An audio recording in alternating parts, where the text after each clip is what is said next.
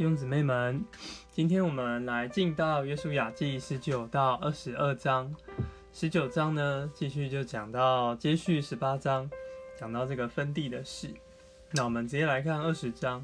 二十章讲到在这些地呢，神请约书亚要设立这个庇护城。庇护城要做什么？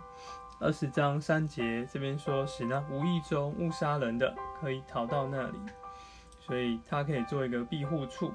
那杀人的人呢？误杀的要到这个庇护城里，把这事说给长老们听。那不要把他交到这个报仇的人手中，因为他是与别人素无仇恨，是无意中杀人的。所以这边讲，如果是无意的，那可以保存这个人的性命，就有这个庇护城。那我们在二十一章。看见有这个给立位人，他们也向约书亚要这个地方，就是神也应许他们有生活的地。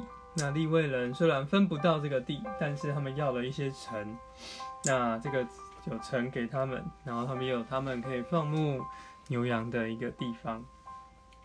所以二十一章四十三节，我们就看见这个所有都分配完了，那连立位人也有了。那神启示要给他们列祖的全地，就赐给以色列人，他们就都得为业，住在其中。四十四节说，耶和华使他们世境安宁，一切仇敌没有一人在他们面前站立得住。四十五节，那这一切要赐给他们好处的话，一句也没有落空，都应验了。从一开始，我们看见神带以色列人出埃及，应许他们要进到美地。那他们离开的时候呢，等于说放弃了所有，但现在神又将这一切都给了他们。那只是现在是在他们所攻占、所打下来的地方，在这一部分是没有仇敌。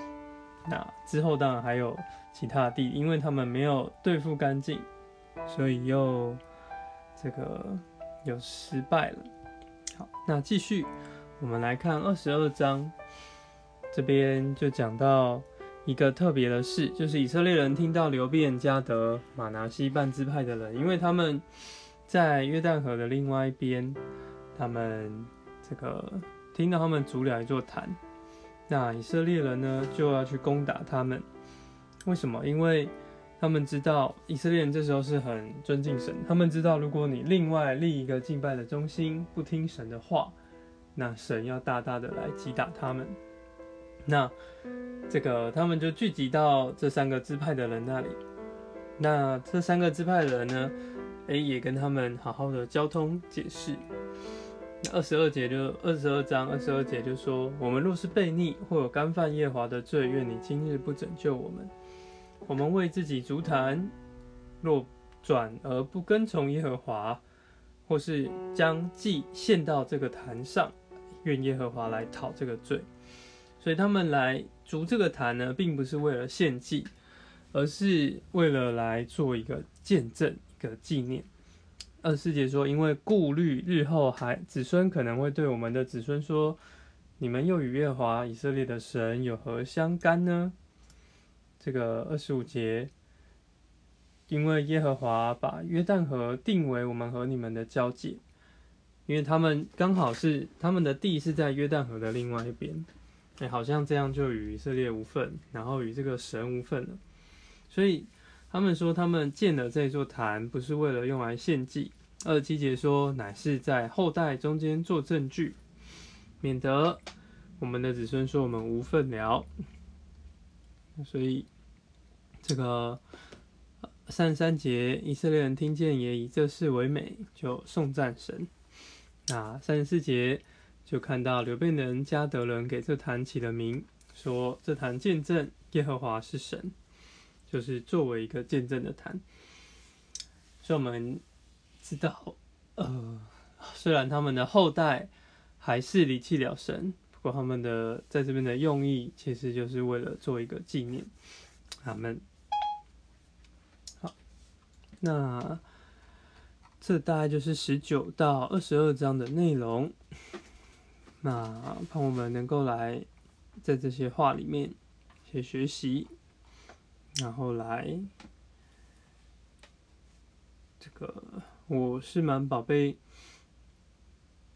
嗯，就是我们对于神的话，对于基督的经历，这些话是要需要有方法的来传承，不然就算后人只看了我们当时候诶所设立的坛，但还是会离弃神，所以这对我们也是一个警醒。外在的东西没有办法流传，我们需要有内在的供应，供应我们的后代属灵的后代。哦，主耶稣，哇，纪念我们这样的追求，进入你的话，哇，使这样的经历成为我们的提醒。以色列人一切的历史都是我们今天的历史。哇，愿我们能够能够将这些属灵的经历，对基督的丰富。能够来传承下去，谢谢主，Amen。